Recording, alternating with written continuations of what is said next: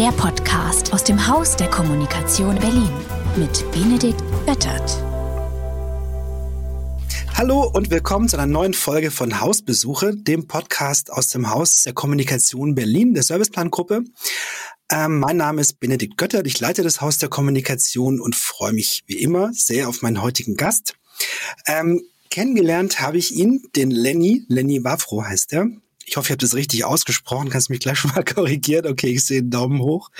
Kennengelernt haben wir uns eigentlich gerade eben erst so richtig, aber ich habe ihn schon vor ein paar Wochen kennengelernt. Er wusste aber nicht, dass er mich kennenlernen wird, weil ich im Publikum saß. Und das war ungefähr so, muss ich kurz ausholen. Ein regnerischer Samstagabend in Hamburg. Draußen war es grau, kalt und irgendwie alles so ein bisschen traurig. Ich war allein in Hamburg und habe überlegt, was mache ich hier mit dem angebrochenen Abend und siehe da im Konferenzbereich meines Hotels wurde angekündigt ein Stand-up-Abend und ich dachte, arg viel schlimmer kann es eigentlich nicht werden. Mit Putzlicht war an, das war alles hell und Glas Wein bekommen, das war bis zum obersten Rand gefüllt. Ähm, also ich dachte so, das ist die bunte Glitzerwelt der Werbung. Endlich bin ich angekommen und gib's mir heute richtig. Dann kamen nacheinander ungefähr, ich glaube, zehn Leute, zehn Comedians auf die Bühne. Und von denen waren bestimmt fünf mindestens, also richtig gut. Einer davon war Lenny, ähm, der als Comedian aufgetreten ist, aber auch den Abend moderiert hat. Das war alles sehr handgemacht, sehr direkt. Ähm, ich war froh, dass ich nicht direkt angesprochen wurde, weil viele aus dem Publikum irgendwie was beantworten mussten. Da habe ich immer Angst vor. Ähm, das war richtig gut und ich habe da ein bisschen recherchiert und rausgefunden, dass Lenny im Februar diesen Jahres erst, oder schon, wie auch immer, das Schnack Stand-Up gegründet hat, seine Firma, die seither über 100 Veranstaltungen mit über 140 Comedians auf die Beine gestellt hat und damit schon über 14.000 Gäste erreicht hat oder zum Lachen gebracht hat. Das fand ich beeindruckend und ähm, dachte, das ist auch mal ein toller Gast für einen Podcast. Deswegen hallo Lenny. Ich hoffe, das hey. stimmt alles. Ja, moin Benedikt. Äh, vielen lieben Dank für die Einladung. Ist komplett korrekt. Ähm, vielleicht eine Sache vorweg. Ähm, hab, ich habe Stark Stand-Up äh, nicht alleine gegründet, sondern äh, zusammen mit meiner Partnerin äh, Laura Prien, ähm, die auch unsere Geschäftsführerin ist. Wir teilen uns da die, die Aufgaben. Aber ansonsten alles korrekt und vielen lieben Dank für die Einladung. Ich freue mich wahnsinnig hier zu sein. Also Leben und Arbeiten alles zusammen. Viel Glück wünsche ich euch.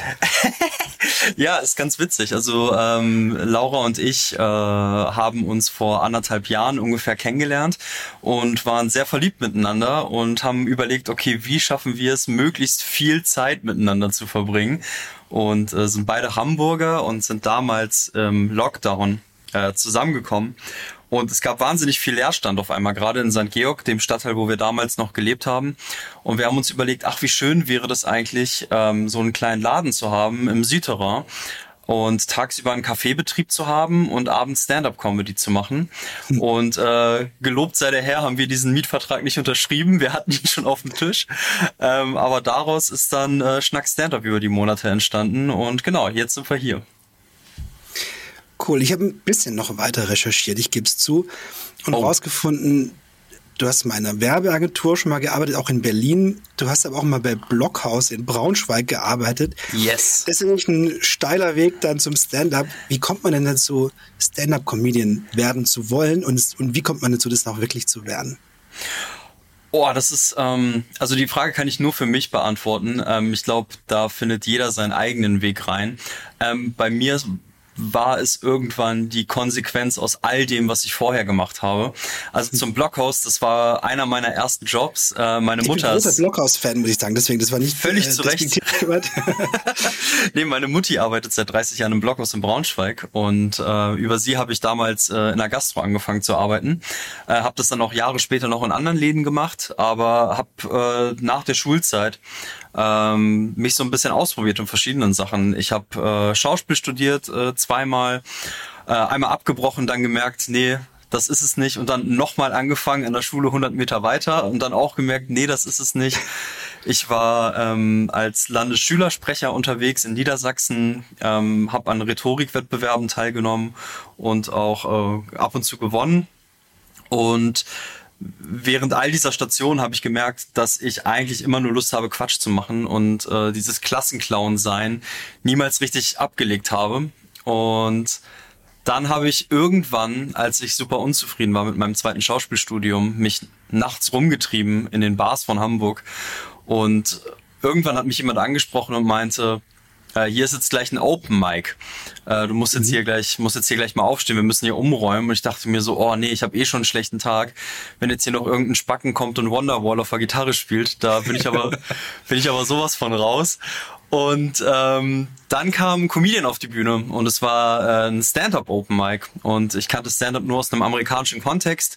Bin natürlich auch mit der Chappelle Show aufgewachsen auf MTV morgen zum morgen zum neun, wenn die Eltern noch geschlafen haben. Ähm, an einem Sonntag wohlgemerkt. Äh, und genau, dann äh, kam ein Comedian, geschätzter Kollege äh, Bastian Block auf die Bühne und meinte, äh, ich bin 40, die Milfs meiner Generation sind tot. Und ich dachte mir, oh herrlich.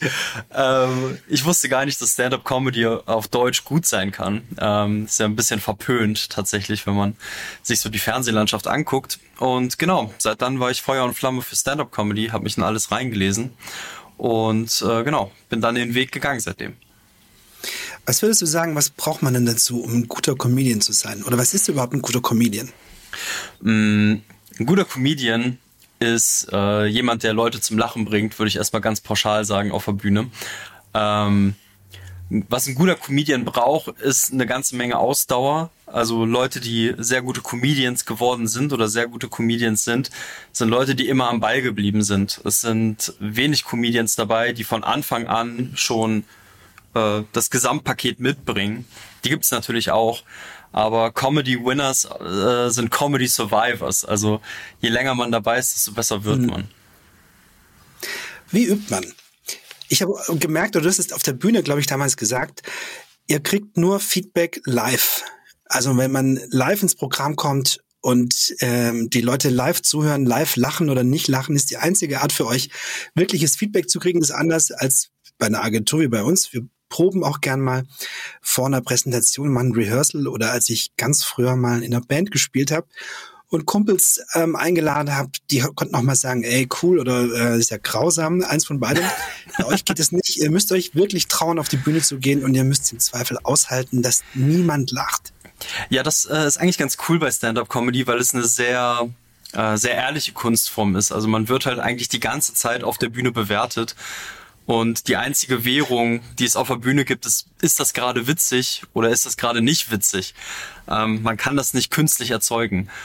Ähm, es ist spannend, weil wir gehen immer, wir gehen immer auf die Bühne abends mit einer groben Idee. Manchmal ist es eine Prämisse oder man hat irgendwie eine witzige Punchline und versucht die Leute zum Lachen zu bringen. Es ist quasi wie so ein, wenn man, äh, wenn man Nudeln kocht und dann Nudeln äh, an die Wand klatscht und guckt, ob die Spaghetti schon irgendwie fertig sind und die an der Wand hängen bleibt, klatschen wir jeden Abend Nudeln an die Wand und gucken, okay, die, die dranbleiben, mit denen arbeiten wir dann in der nächsten Woche weiter. Und so erarbeitet man sich Sekunde für Sekunde quasi sein eigenes Set, mit dem man später mal auf Tour gehen kann. Aber da braucht man auch wirklich ein dickes Fell. Oder man muss ein bisschen masochistisch veranlagt sein, weil wenn das Feedback ist, hey, das war alles überhaupt nicht lustig, dann kannst du ja nicht sagen, ah, okay, dann weiß ich, das muss ich dann anders machen. Oder zweifelt man da nicht an sich und sagt, oh Mann, ey, das hat niemand gelacht. Ich dachte, das sei total cool, aber es fand niemand gut. Oh, definitiv. Also eigentlich die ganze Zeit. Man ist eigentlich die ganze Zeit damit beschäftigt, sich in Frage zu stellen. Aber ähm, das mit dem Masochismus, da ist bestimmt was dran, weil wir haben alle nicht als brillante Comedians angefangen, sondern sind hoffentlich in vielen Jahren irgendwann an dem Punkt, dass das andere dann mal äh, über uns sagen. Das ist natürlich das hm. Ziel und der Traum. Ähm, aber es ist verrückt. Also ich habe vor, vor ein paar Wochen habe ich zwei Auftritte in Hamburg gespielt an unterschiedlichen Locations. Und in dem ersten Raum, in dem ich gespielt habe, lief mein Set super. Ich habe neue Sachen ausprobiert, die kamen gut an. Ich konnte meine Notizen nochmal durchgehen und sagen, ah, okay, daran will ich weiter arbeiten. Und mit diesem mhm. beflügelten Gefühl von 120 Leuten irgendwie gemocht zu werden auf der Bühne, bin ich dann in den anderen Raum gefahren. Und da war natürlich eine ganz andere Stimmung. Der Kollege vor mir, der auf der Bühne war, hat neue Sachen ausprobiert, die nicht ganz so gut ankamen kam. Und ich bin aber mit, mit meinem, äh, mit meinem Ego und meiner Selbstverständlichkeit auf die Bühne gegangen und so krachend gescheitert. Das ist, es ist echt verrückt, ähm, wenn man mit demselben Material zwei komplett unterschiedliche Reaktionen bekommt. Das ist wahrscheinlich auch ein Unterschied zu Musikern. Also äh, Wonderwall kann ich halt einfach spielen und es ist immer Wonderwall. Die Leute mögen das Lied halt oder mögen es nicht, aber meistens ja. mögen sie es ja. das heißt, ein guter Comedian muss auch lesen können, wie ist die Stimmung. Wie sind die Leute drauf? Sind die rotzbesoffen oder total müde oder ähm, zu ernst? Oder gehört es dazu? Oder kannst du gar nicht anders, du musst einfach durchziehen und gucken, was passiert. Ähm, also mir wurde, äh, als ich angefangen habe mit Comedy, gesagt, die ersten 100 Auftritte sind eigentlich nur dafür da, erstmal Überwindung abzulegen und auf die Bühne sich zu trauen und äh, auch erstmal einen Raum zu lesen, also auch zu gucken, was ist das Bedürfnis in dem Raum. Ähm, man muss sich natürlich mit, mit seinem Material und äh, äh, seiner selbst treu bleiben, aber wenn ich sehe, okay, da war gerade ein Kollege auf der Bühne, der eher einen äh, Stil hat, der sehr unenergetisch ist, dann äh, wäre es nicht verkehrt, wenn ich auf die Bühne gehe und vielleicht ein bisschen mehr animiere oder vielleicht ein, ein Bit spiele äh, am Anfang. Also Bit nennen wir äh, einzelne Witze. Mhm. Äh, ein, ein Bit spiele am Anfang, äh, was die Leute wieder ein bisschen mehr abholt, bevor ich dann anfange, komplett neue Sachen zu testen. Also es ist gang und gäbe bei uns, dass man erstmal, um die Sympathie des Publikums zu erlangen, mit einem Witz in den Abend startet, der bereits funktioniert, der bereits erprobt ist. Und sobald man dann die Sympathie des Publikums gewiss hat, äh, neue Sachen testet und dann aber auch, falls sie miserabel scheitern sollten, was durchaus passiert, äh, auch wieder sicher rauskommt mit seinen zwei besten Nummern. Also die Faustregel ist so ein bisschen sicher rein, neues Material spielen und mit sicherem Material dann wieder raus. Das klingt überzeugend, wenn auch schwierig. Ja. Aber das heißt auch, du, du, du passt auch die Art, wie du eine Geschichte erzählst, die passt du an? Oder wenn es einmal funktioniert, dann ist das die Weise, wie du es erzählst? Mm, das ist tatsächlich unterschiedlich. Also es gibt ja verschiedene Stile innerhalb von Comedy. Ähm, ich würde mich aktuell als Storyteller äh, begreifen. Also ich erzähle viel aus meinem Alltag, ich erzähle viel witzige Dinge, die mir passieren.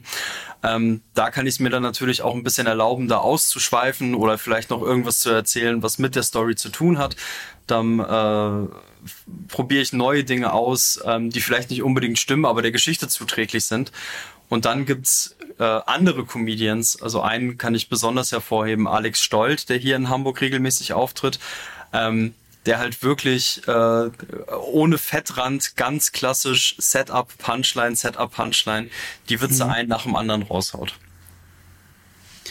Meine nächste Frage wäre gewesen, ist es schon halb mitbeantwortet, wie kommt man eigentlich auf sein Programm?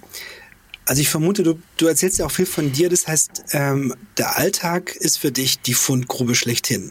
Und du bist ein, oder musst ein guter Beobachter sein oder guckst du wirklich alles, was passiert, ist es Stoff für mein Programm? Also wenn deine Familie irgendwas sagen, ist es immer gleich der Check, vielleicht kommt es ins Programm. Ja, also tatsächlich, ähm, ich habe vor drei Jahren angefangen ungefähr. Seit einem Jahr mache ich es wirklich äh, äh, hauptberuflich und seitdem ist auch die Notiz-App auf meinem iPhone mein ständiger Begleiter. Also sobald irgendwas passiert, ich irgendwas witzig finde, äh, ich kann ja mal parallel gucken, ob ich irgendwas Witziges finde aus den, aus den letzten Wochen. Ähm, keine Ahnung, ich habe mir jetzt zum Beispiel neulich aufgeschrieben als, als Joke-Idee. Das ist krass, ich teste jetzt Material vor dir, Bene. Ich bin, bin gespannt, ob das ankommt oder ob das gleich einfach dich und deine Zuhörer komplett langweilt. Ähm, Neulich hat eine Freundin erzählt, dass sie die Miete nicht zahlen kann. Und dann hat der Vermieter erzählt, wir können das auch anders lösen. Und dann haben sich beide angefangen auszuziehen. Aber wir alle anderen am Monopoly-Tisch fanden das nicht so witzig. also, das, also es sind absurde Dinge, es sind aber auch Alltagsbeobachtungen zum Beispiel. Ähm, ich habe über Corona ein bisschen zugenommen und äh, wusste jetzt nicht, wie schlimm es ist, weil es alles noch im Rahmen, denke ich mal. Aber neulich hat mich die Kassiererin gefragt, ob ich, äh, ob ich eine Scheibe Bärchenwurst will nach meinem Einkauf, weil ich aussehe wie jemand, der gerne nascht. Und ähm, diese Situation ist natürlich nie passiert, aber ich war an der frische Theke und dachte mir, das wäre ja witzig, wenn sie mich jetzt fragen würde. Also mhm ich kann gar nicht genau den Finger drauf halten und sagen, so komme ich an mein Material. Aber manchmal finde ich Sachen witzig, die werden direkt eingeschrieben und also ins Handy reingeschrieben und dann gehe ich damit abends auf die Bühne. Und das ist ein wahnsinniges Privileg, dass ich mit Laura dieses Schnack-Stand-Up-Ding mache. Da können wir gerne gleich auch drüber reden. Ähm, dass ich jeden Abend mittlerweile in Hamburg die Möglichkeit habe, neues Material zu testen und damit äh, einfach wahnsinnig viel ansammeln konnte über die letzten Wochen und Monate. Jeden Abend. Ja, Dienstag bis Samstag. Also es ist wirklich verrückt, weil als Laura und ich uns kennengelernt haben, dachten wir, okay, lass uns dieses Café machen, wo abends Comedy-Shows stattfinden. Dann haben die uns gesagt, ah, das sind die Mietpreise übrigens in Hamburg. Irgendwie so, ja, das machen wir auf gar keinen Fall. ähm, das war uns zu großes Risiko. Aber äh, es gibt in, in Hamburg äh, einen alten Jazzclub, wo ich in meiner Schauspielzeit mal einen Studentenfilm gedreht habe, das Birdland. Und mhm. ich war nie in New York. Ich weiß nicht, warst du schon mal in New York? Nee. Nee, auch noch nicht. Ist, ist ein auch Wunsch nicht. bei dir? Wir beide sind die einzigen. Ja, ja Bene, komm, nach New York. Ja, dann machen, dann treffen wir uns irgendwann mal in New York und gehen in einen Comedy Club. Ähm, ich hatte nämlich keine Vorstellung, wie sowas aussehen könnte, aber ähm, es ist so ein wunderschöner pittoresker alter Jazzclub mit Holzvertäfelungen und äh, alten gezeichneten Bildern an der Wand. Und ich dachte mir, okay, so stelle ich mir einen Comedy Club in New York vor. Und wenn ich irgendwann mal eine Show haben sollte, dann auf jeden Fall da. Und dann haben wir da angefragt und die meinten, die waren sehr skeptisch äh, zugegebenermaßen am Anfang, weil die auch alle keine deutschsprachigen Comedy-Fans sind. Man muss gerade echt so ein bisschen die Trümmerfrauen Arbeit leisten irgendwie und so ein bisschen den, den Comedy-Standort Deutschland so ein bisschen aus dem Dreck ziehen. Ähm, aber die Show wurde gut angenommen und äh, Laura hatte dann die brillante Idee zu sagen, okay, du bist ein Newcomer, Lenny. Ähm, du hast das Problem wie ganz viele andere Comedians, die nicht genug Stage-Time haben.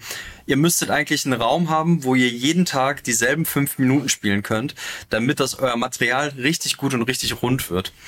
Und dann kamen wir auf die Idee, Hotels anzuschreiben in Hamburg, weil wir wussten, dass Konferenzräume am Wochenende meistens immer frei sind. Und der Benefit mhm. fürs Hotel ist, dass wenn wir über Szeneblocks werben zum Beispiel, ähm, auf einmal im, im Google-Ranking, im Algorithmus, das Hotel besser gewertet wird. Also es ist für wenig Geld eine sehr effiziente Werbemaßnahme für Hotels. Und wir hätten einen Raum, in dem wir regelmäßig veranstalten können. Plus, die können mit ihrem, mit ihrem F&B, also mit Food and Beverages, äh, nochmal ihren Umsatz ein bisschen steigern. Und äh, dann haben wir 400 Hotels angeschrieben innerhalb von zwei Wochen und mhm. das Adina Hotel, großes Shoutout, äh, Matthias Rauscher, Hoteldirektor im Adina Hotel Speicherstadt, in der Show, wo du auch warst, mhm. hat gesagt, okay, ich höre mir das mal an, wir können das mal probeweise machen. Und wir haben uns dann auf den Pitch vorbereitet. Ich hatte noch äh, irgendwelche Kommunikationsbriefings von 2014 aus meiner Agenturzeit rumliegen und dachte, okay, fake it till you make it. Wir bereiten das jetzt so vor, ähm, dass er kein Verdacht schöpft, dass wir zwei absolute Laien sind. Und nach dem Gespräch meinte er, okay, ähm, ich kaufe erstmal zwölf Shows, aber ich würde gern wissen, wer ist euer Investor? Und wir so, ja, aktuell ähm, Mama, wenn sie Care-Pakete schickt. und ja, aber daraus ist eine coole Freundschaft entstanden. Und äh, genau, aus der einen Show äh, im Adina Hotel und der Show im Birdland Jazz Club ähm, wurde mittlerweile eine ganze Veranstaltungsreihe. Also wir haben Leute auf der Bühne, die haben ihren allerersten Auftritt, aber Leute wie Felix Lobrecht, die mittlerweile ja auch sehr groß sind und über Comedy hinaus bekannt, ähm, mhm. testen auch ihr neues Zeug bei uns. Und es ist eine Menge Arbeit. Wir sind aktuell zu zweit. Ähm, wir haben ab und zu Moderatoren, die uns aushelfen. Aber wir sind tagsüber im Tagesgeschäft eingebunden und abends auf den Bühnen. Also ähm, ich freue mich schon auf den Urlaub in zwei Wochen, den wir dann haben, weil seit der Gründung hatten wir keinen und das wird höchste Zeit. Cool, das ist wirklich eine, eine eindrucksvolle Geschichte. Das ist wirklich ein Comedy-Startup eigentlich. wir sind ein Comedy-Startup, ja. Wir, sind, wir nehmen Comedy sehr, sehr ernst. Was sind denn deine Vorbilder? Ist es eher so, weiß nicht, Otto, Loriot, Heinz Erhardt, das sind keine Comedians, aber zumindest lustig. Oder ja. Harald Schmidt oder so, oder sind es eher Jerry Seinfeld und Joe Rogan, Bill Burr, keine Ahnung, Ricky Gervais, Louis C.K., um ein paar zu nennen, die ich kenne. Ja, genau. Ähm, also bei mir haben zwei Dinge äh, gleichzeitig eingesetzt. Also ich habe angefangen, mich für Stand-up-Comedy zu interessieren. Ich wusste natürlich grob, wer Dave Chappelle ist und mhm. äh, ich hatte früher mir aus der Bücherei auch die äh, alten Mittermeier-Alben und so äh, mal ausgeliehen und dann äh, mit, mit äh, Burning Nero die CDs gebrannt. Also das ist auch alles passiert.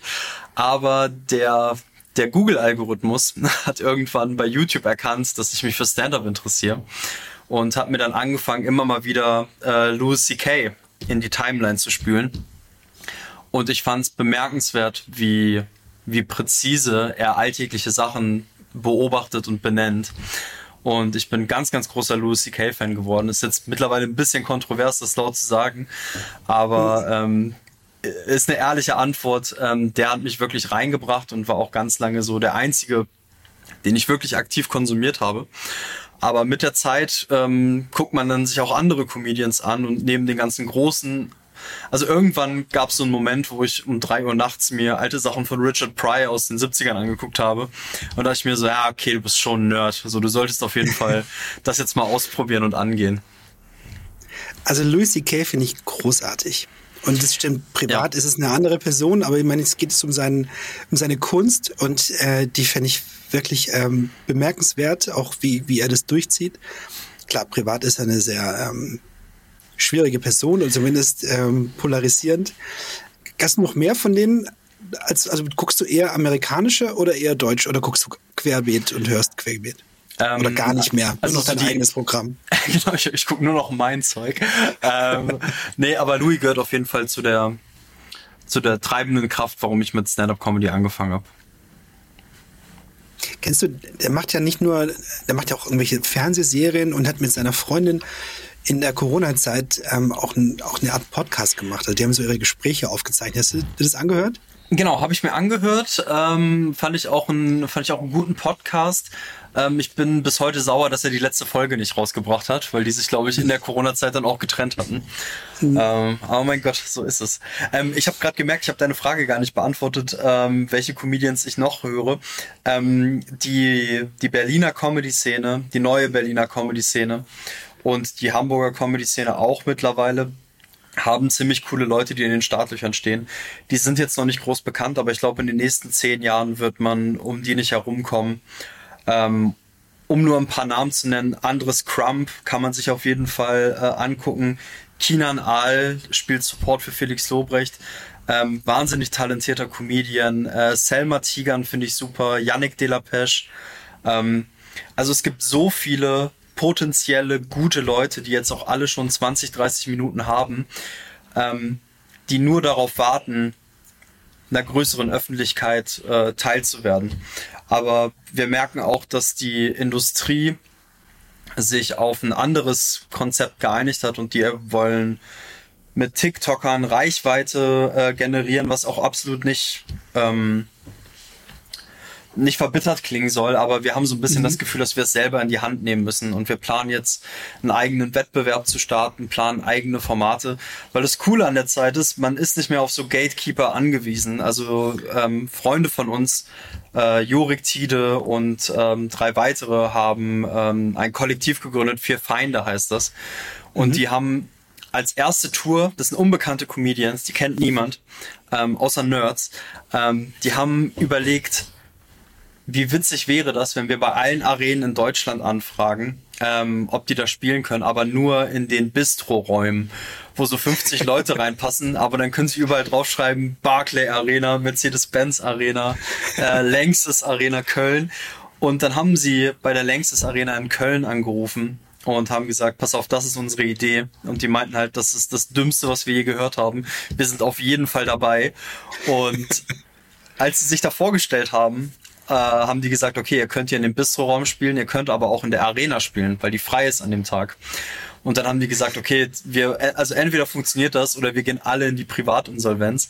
Und dann haben die sich einfach die Längstes Arena gemietet und haben die komplett ausverkauft. Und die haben ihren kompletten Traffic und die kompletten Tickets nur über TikTok und Instagram converted. Also die haben sich aus dem Nichts eine Fanbase aufgebaut mit lustigem Content und äh, gutem Stand-up und äh, haben es dann geschafft, die Leute auch in die Halle zu kriegen. Und das war für alle Comedians, die da saßen, die haben das denen von Herzen gegönnt, aber jeder einzelne Comedian dachte auch, ey, es ist machbar, lasst es uns tun. Das ist ein bisschen cool. Goldgräberstimmung gerade. Ja, wollte ich gerade sagen. Also ich jetzt anders formuliert, aber du merkst, da, da passiert gerade was. Und jetzt entstehen die Pflanzen, die in den nächsten Jahren blühen und Früchte tragen, sozusagen. Genau, und die, also alle wollen natürlich äh, möglichst groß werden, aber den allermeisten ist auch klar, dass wir Nische sind mit deutscher Stand-up-Comedy. Ähm, es ist aber, glaube ich, einfacher denn je, sein eigenes Publikum zu erspielen ähm, über soziale Medien. Also man braucht nicht mehr die Late-Night-Show oder man braucht nicht mehr den großen Fernsehauftritt oder ähm, äh, die etablierten Formate, um groß zu werden. Mhm. Also mir geht's immer so, vielleicht, aber da bin ich jetzt wahrscheinlich nicht repräsentativ, aber ich schaue und höre gern Comedy und aber vor allem die Leute, die ich halt gern mag. Obwohl es mhm. total gemein ist und man hat immer keine Lust, sich auf neue einzulassen. Denkt immer, ah. Und das ist auch oft so ein Mittel und dann lässt man es wieder. Aber ganz oft, und zwar viel, viel öfter, als ich mir das eingestehen möchte, kommt jemand Neues und ich finde den super. Und plötzlich habe ich wieder einen Liebling mehr. Und das Ach, hau mal raus. immer mehr. Wen, wen feierst du so, Bene? Ich bin gespannt. Naja, also Louis C. Kissen, für Leute wie dich ist es ähm, natürlich ähm, schon, ich dachte vorhin, ich könnte dich überraschen mit irgendwie sowas wie, wie seinem Telefongespräch mit seiner Freundin, das, aber das ist für dich irgendwie schon alter Hut. Ich kenne aber niemanden, der sich sowas anhört.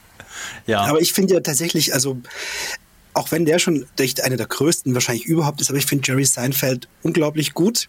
Der auch, Beste, ja. Ähm, wenn der irgendwo in einem Podcast auftritt, was er selten tut, aber auch das ist immer wirklich, für mich, ich feiere das. Ähm, Louis C.K. hat mir gesagt, ich finde Bill Burr auch echt ziemlich gut. Ja, finde ich ähm, auch gut. Kennst du Bobby Lee? Bobby Lee kenne ich auch. Schande, dass der noch kein äh, äh eigenes Special draußen hat. Verstehe ähm, ich auch überhaupt nicht, warum. Ich meine, der macht ganz, ganz viele Podcasts und ist auch immer sehr lustig, sehr spontan. So richtig Comedy-Programm ähm, ist eigentlich relativ alt schon bei ihm. Frage mich, ja. ob der nicht ob, oder ob er bei neuem arbeitet, aber ich finde, das ist ein ziemlich guter Typ und der gleichzeitig auch gibt es ein ähm, Gespräch mit ähm, jetzt komme ich natürlich gerade nicht auf den Namen, aber ein Podcast, wo er sich auch mal recht, recht ernst unterhält. Ähm, aber mit so einem Rothaarigen, mit Andrew äh, Nee, sondern mit so? Ich weiß gar nicht, wie das ist. Lex Friedman. Einer meiner Ach, Lex Friedman. Was? Bobby Lee war bei Lex Friedman? Ja. Ach, Und das krass. ist überhaupt nicht lustig, aber, aber das ist trotzdem total interessant, fand ich. Also cool. den finde ich, den find ich ziemlich gut, auch wenn er ähm, ein bisschen sehr schräg ist. Ja. Und ist wieder so einer, wo man denkt, ja, ich weiß nicht, aber dann guckt man sich drei Minuten an, da finde ich ihn echt gut. Auf die Gefahr hin, hm? Ja. Nee, entschuldige, ich wollte dich ausreden lassen. Nee, nee, ich, ich wäre schon beim nächsten Punkt. Achso, nee, ich wollte nur dazu sagen, auf die Gefahr hin, dass es jetzt zu Comedy-nischig wird äh, für deine Hörer. Aber wen ich wirklich empfehlen kann, ist Shane Gillis. Ähm, der kommt gerade nach. Der ist eigentlich, ähm, ich weiß gar nicht, wo der kommt. Ich glaube, der ist Texaner oder kommt aus Pennsylvania. Also irgendeinem mhm. traditionell äh, äh, republikanisch geprägtem äh, Bundesstaat in den USA. Und äh, der startet gerade in New York richtig durch. Und sein Ding ist, äh, also sagen er, also er er will nicht verleugnen, wo er herkommt, aber er ist natürlich in diesem super demokratischen äh, äh, Melting Pot New York und geht halt auf die Bühne und sagt, mein Vater ist ein Fox News Guy und alle fangen direkt an zu buhen. Und er so, nein, nein, ihr wollt, dass euer Vater auch ein Fox News Guy ist. Äh, ihr wollt nicht, dass euer Vater anfängt zu gendern und alle so, wow, das sieht so aus. Ähm, der ist wirklich, wirklich witzig. Den habe ich in Dublin gesehen dieses Jahr. Ähm, bin ich extra für den hingeflogen. Ähm, wow ganz fantastisch vielleicht als Tipp äh, für die Hörerinnen und Hörer. Ich glaube, von dem habe ich schon mal gehört oder ein kurzes Programm gesehen. Ist ein bisschen kräftigerer Typ. Ne, genau. Aber recht jung. Ich glaube, Joe Rogan hatte den mal als absoluten mega Newcomer Superstar empfohlen. Und ich finde, Joe Rogan ist eine, eine super Quelle für neue Comedians. Und Joe Rogan selber finde ich halt komischerweise gar nicht besonders lustig. Aber ist ein super nee. Podcast-Moderator. Ja. Ich höre mir den Podcast gerne an, wenn ein Gast da ist, den ich auch spannend finde, aber sein Stand-up äh, aber wie du schon gesagt hast, manchmal guckt man sich neue Leute an. Ich finde das ein großes Problem von Netflix, äh, die ja wirklich ein großer Markt sind für, für Stand-up-Formate und äh, mhm. für Stand-up-Specials ich sitze ganz oft auf dem Sofa und gucke irgendwie mit zehn Minuten von irgendeinem Comedian an. Und ich wüsste, live würde ich, würde ich mich einpissen vor Lachen. Aber ich sitze dann da auf, auf der Couch und denke mir, ja, nee. Und dann gucke ich mir nochmal einen an, zehn Minuten, denke mir auch nicht. Und dann gucke ich äh, irgendwas ganz anderes. Das ist so ein bisschen schade. Es gibt einen Comedian aus New York, der hat es ziemlich smart gemacht. Andrew Schulz heißt der. Der mhm. ähm, hat äh, seine Stunde aufgenommen und ist dann zu all den großen äh, äh, Fernsehsendern gegangen und Streaming-Anbietern und wollte sein Special verkaufen. Hatte aber auch eine Summe im Kopf, die er auf jeden Fall dafür haben will. Und die haben ihn alle abgelehnt. Und dann meinte er, okay, fuck it, ich lade es jetzt kostenlos bei YouTube hoch. Und zwar hat er es nicht am Stück hochgeladen, sondern er hat Joke für Joke für Joke hochgeladen, weil er wusste, wie der Algorithmus funktioniert. Wenn, wenn, du, wenn du jemanden guckst und die Aufmerksamkeitsspanne ist nun mal mittlerweile nicht mehr eine Stunde am Stück, sondern wenn es gut läuft, eine Minute am Stück. ähm, und äh, die Wahrscheinlichkeit ist höher, wenn du jemanden guckst und der hat einen genialen Moment und dann wird dir schon das nächste Video von ihm vorgeschlagen. So, ja, natürlich gucke ich da noch rein. Und so hat er sich Stück mhm. für Stück nicht nur mit den Klickzahlen, sondern auch mit dem Content zu einem der wichtigsten neuen Comedians der letzten zehn Jahre hochgearbeitet. Und warum findet man über dich so wenig? Weil ich also noch ganz YouTube, frisch Instagram ist ja ganz, ich meine, fünf Bilder bei Instagram, YouTube glaube ich gar nichts oder ein äh, oder irgendwas, aber eigentlich nichts. Ja, ist eine spannende Frage. Ähm, ich habe natürlich auch schon überlegt, mehr Content zu produzieren und mehr rauszuhauen. Ich bin tatsächlich aber noch gar nicht so lange dabei. Also ich hatte vor drei Jahren meinen ersten Auftritt, mach also zieh Comedy aber wirklich regelmäßig äh, äh, erst seit einem Jahr durch. Also ähm, ich bin erst seit einem Jahr wirklich aktiv aktiv. Mit Schnack kam das auch dazu. Und ich habe das Gefühl, ich bin noch nicht ganz bereit für die große Öffentlichkeit. Also ich möchte lieber erstmal ähm, im, im Schutz der Anonymität vielleicht an einer coolen Stunde arbeiten, dass wenn ich dann in die Fernsehformate komme ähm, und Leute sagen, ah krass, wer ist das denn? Von dem würde ich gern mehr sehen, dass sie die Möglichkeit mhm. haben, dann auch schon mehr von mir zu konsumieren. Im Idealfall, wenn ich die das erste Mal auf Tour gehe und das erste Mal eine Stunde Material habe, arbeite ich bereits schon an der nächsten. Also, dass ich mir so ein bisschen den Puffer jetzt aufbauen kann, damit ich später es ein bisschen entspannter habe. Ob die Rechnung aufgeht, keine Ahnung, aber das ist so ein bisschen das Kalkül. Clever. Man sagt ja, man braucht irgendwie 10, 20 Jahre, um über Nacht berühmt zu werden. Und daran ja, arbeitest du ja. Ja. Ich will gar nicht die Kollegen trashen. Also wir haben auch viele Leute, ähm, die ihre allerersten Auftritte hochgeladen haben. Aber ich habe ich hab jeden meiner Auftritte aufgezeichnet ähm, bis vor ein paar Monaten. Ähm, mittlerweile sind es zu viele und ich kann es nicht mehr sichten. Aber so die Anfangsphase der ersten 100 Auftritte habe ich entweder alle auf Bild, äh, also auf Bewegtbild oder nur Ton. Und wenn ich mir das Material von früher angucke, äh, merke ich so, oh mein Gott, also das, also man schämt sich im Grund und Boden. Ähm, die eigene Stimme zu hören ist schon schlimm, aber dann zu sehen, wie man versucht, witzig zu sein von einem Haufer Fremden, ähm, ist einfach nicht mein Weg. Also ich habe mir gedacht, im stillen Kämmerlein erstmal gut werden, vielleicht auch gucken, vielleicht merke ich auch in einem Jahr, nee, ich mag es eher als Producer zu arbeiten oder mag es eher hinter den Kameras zu stehen, aber Stand jetzt habe ich sehr viel Spaß am Moderieren und auch sehr viel Spaß an Comedy und wenn ich dann in einem Jahr merke, es ist genug Material da, dann werde ich damit rausgehen. Aber wird es nicht gerade überall gesucht? Also selbst bei Amazon Prime weiß ich, LOL war ziemlich erfolgreich. Also das haben, glaube ich, ja. viele geguckt. Also Last uh, One Laughing oder jetzt dieses, ähm, vergessen wie das heißt, ist der Teddy moderiert, wo immer ein Comedian einen Promi ah, coacht, ja. auf die Bühne zu kommen. Aber findest du die Wird, cool, die Formate? Na, teilweise. Also LOL fand ich am Anfang sehr lustig.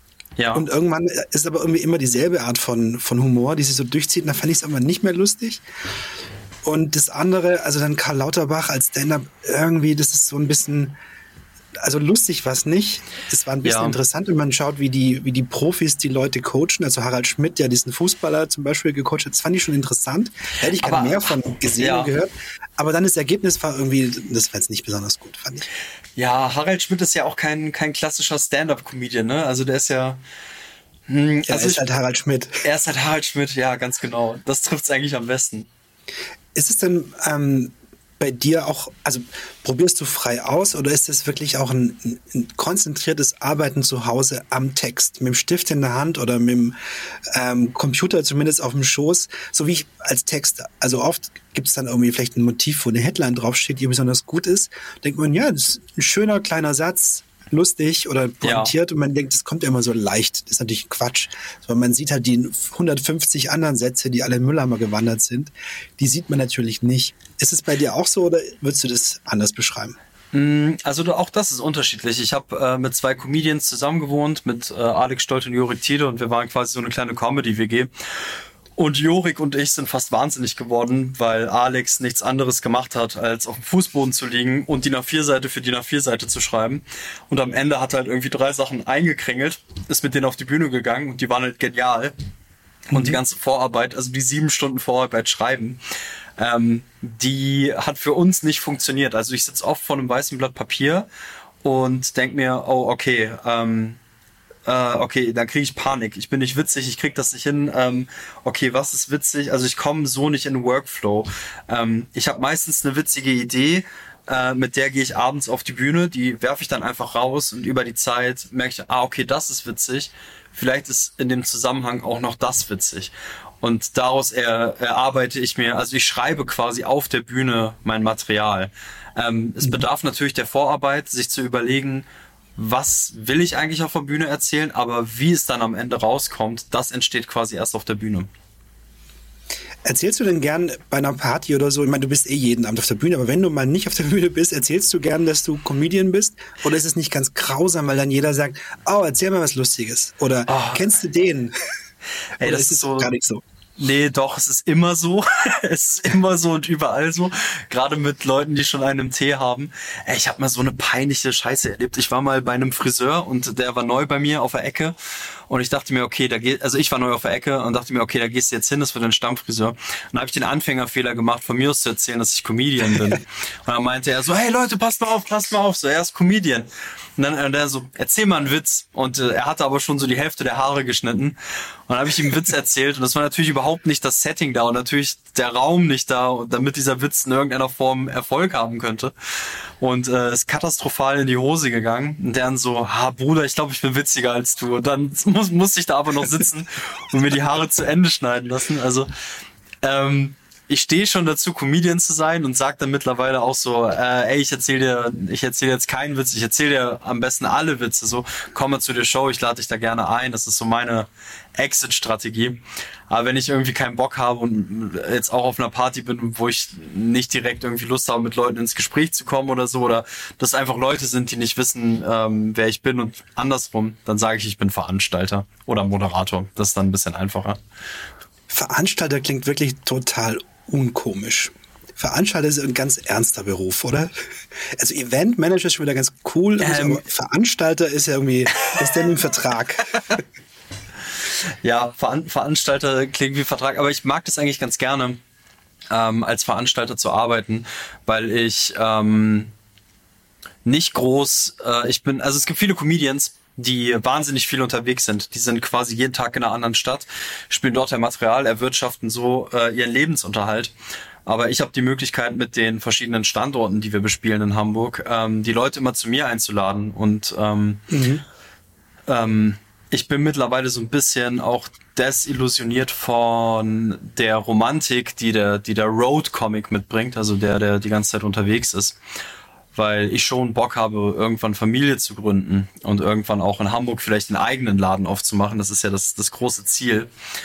Ähm, ich habe schon Bock, in anderen Städten zu spielen, so ist es nicht, aber ähm, wenn ich die Kollegen sehe, dass sie teilweise für 200 Euro äh, bis nach Saarbrücken fahren, um dort dann irgendwie vor 14 Leuten zu spielen oder so, dann denke ich mir so, oh nee, ich mag schon auch das Veranstalter sein und hier in Hamburg stattzufinden und ähm, vielleicht irgendwie erstmal lokal groß zu werden, bevor ich halt irgendwie äh, die große Ochsentour mache. Ich will mich da gar nicht sperren oder so oder ähm, finde das, find das unsinnig, aber ich glaube, es gibt effizientere Wege, um sich ein Publikum zu erspielen und eine Aufmerksamkeit zu erspielen, ähm, als in Städten zu spielen, in Formaten, wo aufgrund an Ermangelung an Alternativen die Leute zu einer Show kommen. Mhm. Klingt wahnsinnig despektierlich, ähm, ist auch genauso gemeint. Nein, Spaß. Bist du denn aufgeregt eigentlich auf der Bühne? Ähm, Kriegst du das in den Griff oder gar nicht? Also man merkt es dir natürlich nicht an, wie so oft. Ja, doch, also ich bin schon, ich bin schon nervös. Äh, also die Nervosität kommt eigentlich, wenn meine Erwartungshaltung ähm, von den Reaktionen des Publikums abweicht. Also wenn ich auf die Bühne gehe und äh, denke, okay, heute habe ich einen guten Tag, ähm, ich drehe direkt mit zwei, drei Leuten, versuche die miteinander zu verbinden. Also mein Job äh, als also in der, ich kann vielleicht einmal den Showablauf von so einer Schnackshow erklären. Also mhm. ähm, wir haben in der Regel irgendwas zwischen sechs und zehn Comedians jeden Abend, die auf der Bühne stehen. Da sind Leute dabei, die machen das seit vielen, vielen Jahren. Es gibt Leute, die machen erst seit ein paar Tagen oder Wochen Comedy oder Monaten. Ähm, und ich bin so ein bisschen dafür zuständig, dass sich das Publikum am Anfang einer Show als Einheit versteht. Und ähm, der Moderator, also mein mein Job ist es eigentlich, ähm, mit der Leu mit den Leuten zu reden. Das nennen wir Crowdwork. Also, dass ich auf Leute zugehe und frage so, okay, wer ist denn aus Hamburg? Ähm, oder äh, ganz ganz cheesy, wer ist ein Paar? Äh, also so versuche so ein bisschen mit den Leuten ins Gespräch zu kommen. Und äh, es gibt so eine Regel, wenn man es schafft, drei Leute, die sich nicht kennen, innerhalb eines Raums miteinander zu verknüpfen, dann ist das Publikum gewillter zu lachen. Also zum Beispiel habe ich neulich mit einer geredet, die war Krankenschwester und dann habe ich äh, im nächsten Moment mit einem geredet, der saß auf der anderen Seite im Saal, der war Arzt. Und dann meinte ich zu ihr so, ah, guck mal, das hätte dir auch passieren können, wenn du das Studium durchgezogen hättest. Und äh, ist natürlich kompletter Schwachsinn, aber in dem Moment witzig für die Leute. Und wenn ich dann noch sage, äh, keine Ahnung, wenn dann alles nichts funktioniert, dann, äh, keine Ahnung, könnt ihr in der Pharmalobby arbeiten, wie Paul hier oder so. Und dann, haha, mhm. hat man direkt diesen Moment, dass die Leute äh, geeint sind. Und dann erkläre ich das Format, es werden neue Jokes getestet, der Abend kann richtig geil werden oder katastrophal. So, wir finden das gemeinsam heraus. Wir begreifen uns hier gerade als, äh, als, als eine Show. Ähm, und die, das Publikum ist genauso wichtig wie die Comedians, weil nur mit ehrlichen Reaktionen können wir auch arbeiten. Und in der zweiten Hälfte, nach der Pause, spiele ich dann meistens, wenn die Leute schon wissen, ah, okay, das ist der Ablauf, die haben schon fünf Comedians gesehen, ähm, fange ich dann an, mein Material zu spielen und spiele auch so ein bisschen neues Zeug da rein. Aber auf mhm. mir ist nie so groß die, äh, ähm, die Erwartungshaltung, weil viele mich immer als ja als Moderator sehen, der ich auch bin in der Show. Aber es passiert oft, also ich habe von allen Leuten, die auf der Bühne stehen, am meisten Stage-Time an jedem Abend. Das sind im Schnitt immer so 40 Minuten von 120 Minuten, wo ich mit mhm. den Leuten rede, Zwischenmoderation mache etc. Aber oft kommen auch Leute, also es ist wirklich, äh, es passiert eigentlich bei jeder Show einmal, dass Leute nach der Show zu einem kommen und sagen, ey, du warst so witzig, warum warst du heute Abend nicht auf der Bühne? Oder warum machst du nicht Comedy? Und ich so, ey, Mann, ich habe hier voll gearbeitet gerade. ja. Also echt ein schönes Kompliment. Den ganzen Abend über dich gelacht, warum machst du eigentlich nicht Comedy? Ist echt ziemlich gut. Ja, aber ähm, also ich mach's den Leuten noch nicht zum Vorwurf, weil ich glaube, man muss erstmal so ein bisschen ähm, Arbeit leisten, so ein, so ein amerikanisches äh, Gefühl von Comedy halt irgendwie nach Deutschland so richtig zu bringen. Also es gibt Leute, die haben schon Pionierarbeit geleistet, so ist es nicht. Aber ähm, auch zu sagen, ah, okay, der Moderator ist eigentlich auch ein Comedian oder ah, okay, jeder ist hier sieben Minuten. Also ich glaube, unsere Shows sind auch so beliebt, weil sie halt von der Schnelllebigkeit profitieren. Also, mhm. Also dass man halt irgendwie sagt, okay, wenn wir ein sehr diverses Line-up haben mit Leuten, die sind alt, die sind jung, die äh, sind deutsch, die sind noch nicht so lange in Deutschland, äh, Männer, Frauen, alles ausgewogen, ähm, ist es scheißegal, wer du im Publikum bist, weil du zwangsläufig immer jemanden hast, mit dem du connectest, weil du vielleicht eine ähnliche Sicht auf Dinge hast oder durch dieselbe Brille guckst innerhalb unserer Gesellschaft. Und deswegen ist es uns auch immer ein Anliegen, möglichst divers zu bucken, nicht nur aus einer ideologischen Überzeugung, sondern auch aus einer äh, marktwirtschaftlichen Vernunft, halt zu sagen, okay, wenn wir wenn wir das das Spektrum abbilden, dann haben wir das Spektrum auch äh, als Gäste in unserer Show. Mhm. Ja, verstehe. Und ich glaube, diese kurzen Formate sind deswegen auch super. Ich fand es sehr angenehm, weil wenn es cool ist, dann freut man sich und denkt, ach Mensch, hätte auch noch ein bisschen länger gehen können. Und wenn es nicht so gut ist, dann denkt man, ja, es war ja auch nur ein paar Minuten, so schlimm ist es jetzt auch nicht, kommt ja schon der nächste. Also eigentlich ja, kann man genau. gar nicht, kann es gar nicht ähm, schief gehen. Was ist denn das Größte auf der Bühne? Was war dein größter Moment?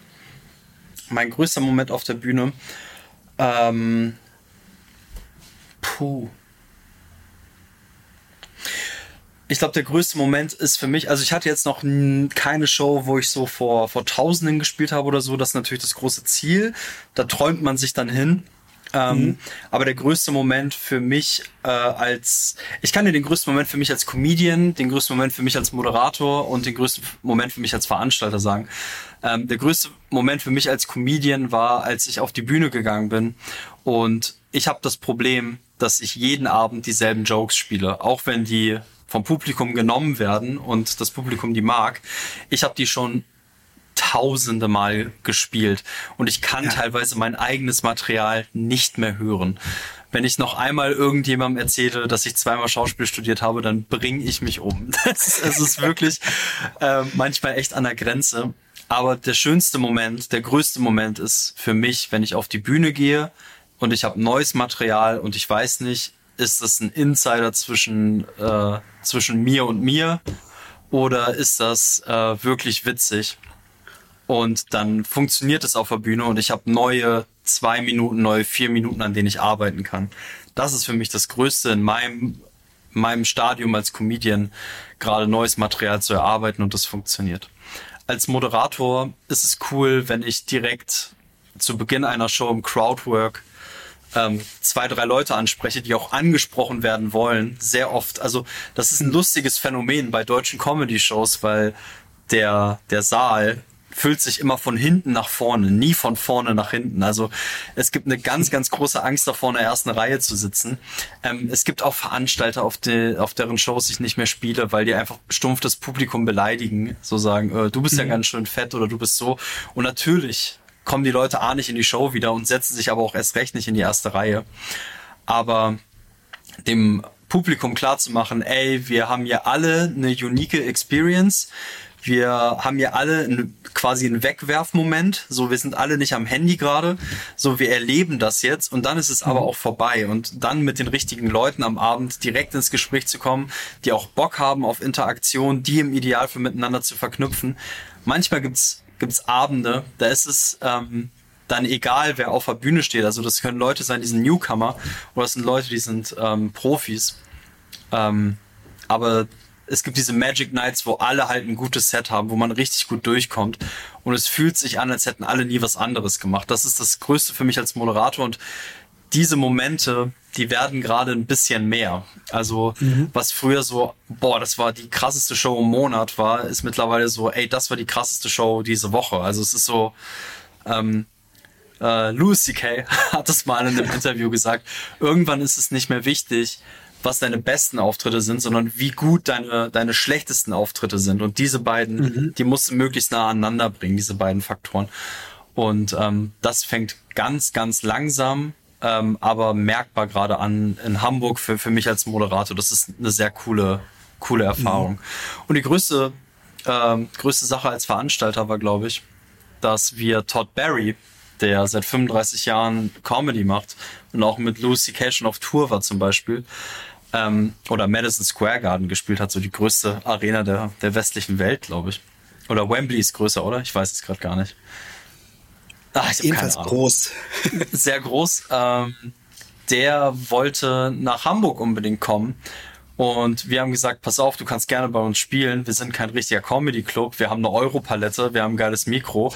Aber wir wissen, dass du ein Kaffee-Nerd bist und wir laden dich gerne auf einen geilen Kaffee ein. Wir lassen dich in einem viereinhalb Sterne-Hotel schlafen. Wir machen es dir so bequem wie möglich, dass, es, dass du eine mhm. coole deutsche Experience hast. Und dann hat er gesagt, ja, ich komme vorbei. Und wir, okay, holy shit, okay, Todd Barry kommt. Und dann das erste Mal einen englischen Vertrag gelesen, mit englischen Agents gearbeitet. So, das war das war wahnsinnig spannend äh, und eine coole Erfahrung. Und jetzt haben wir einen Draht nach New York. Also wir schreiben unregelmäßig äh, über WhatsApp. Und er meint, ey, ich habe äh, ich hab Rosebud Baker erzählt, dass, ähm, dass ihr coole Sachen macht in Hamburg. Sie würde sehr gerne auf ihre Europatour nächstes Jahr nach Deutschland kommen und auch bei cool. euch spielen. Und als ich vor, vor anderthalb Jahren angefangen habe, Sachen zu gucken, waren das einfach, also das war so unerreichbar. Und jetzt sind es halt Handynummern in meinem Handy und ich schreibe mit diesen Leuten oder wir, Laura und ich schreiben mit diesen Leuten. Ähm, das bestätigt uns sehr, auf einem, auf einem guten Weg zu sein. Sehr cool. Also du hast recht, die, die Kultur muss ja erst ein bisschen noch etabliert werden in Deutschland. Also man kennt nur so ein bisschen Fernsehcomedian und vielleicht den Quatsch Comedy Club, da war schon mal irgendwie ein Verwandter. Ja. Ansonsten ist die, die Kultur ja nicht so geprägt oder wie, weiß ich, Karaoke in, in, in Asien. Da geht man halt in der Kneipe aufs Klo, singt einmal kurz Moon River und kommt wieder zurück. ja, das ist genau. ganz normal. Und bei uns ist also gerade auch Stand-up, glaube ich, noch total, man fremdelt irgendwie. Ich ja, auch. Also selbst, obwohl ich es gar nicht höre, aber auch dann mal live da zu sitzen, man fremdelt ein bisschen kurz und findet es dann cool. Ja, es ist ja auch was, es ist ja auch was uramerikanisches. Also es ist ja wirklich gar nicht in unserem Kulturgut, ähm, in den Keller zu gehen und zu lachen. Also Robin Williams hat mal gesagt, das Problem, warum Deutschland keine guten Comedians hat, ist, weil, weil vor 100 Jahren alle guten Comedians erschossen haben. So das ist halt, ist halt auch ein Stück weit wahr. Ähm, was ich ganz cool finde, ist, ähm, und das rechne ich ihm hoch an, dass Felix Lobrecht zumindest in der öffentlichen Wahrnehmung Stand-up wieder ein bisschen cooler gemacht hat. Also wenn man ähm, jetzt an Stand-up denkt, dann denkt man halt vielleicht an ihn und nicht an mhm. Ralf Schmitz. Ähm, liebe Grüße. Ne? Also alles cool, aber ich bin sehr dankbar, dass es gerade einen, einen jüngeren Anstrich bekommt und auch so ein bisschen den Fokus auf Leute liegt, die vielleicht nicht mit Heinz Erhardt groß geworden sind oder Loriot, ähm, die auf ihre Weise auch sehr cool sind, aber die sich ganz klar an amerikanischen Vorbildern äh, orientieren und befreit sind von Klamauk.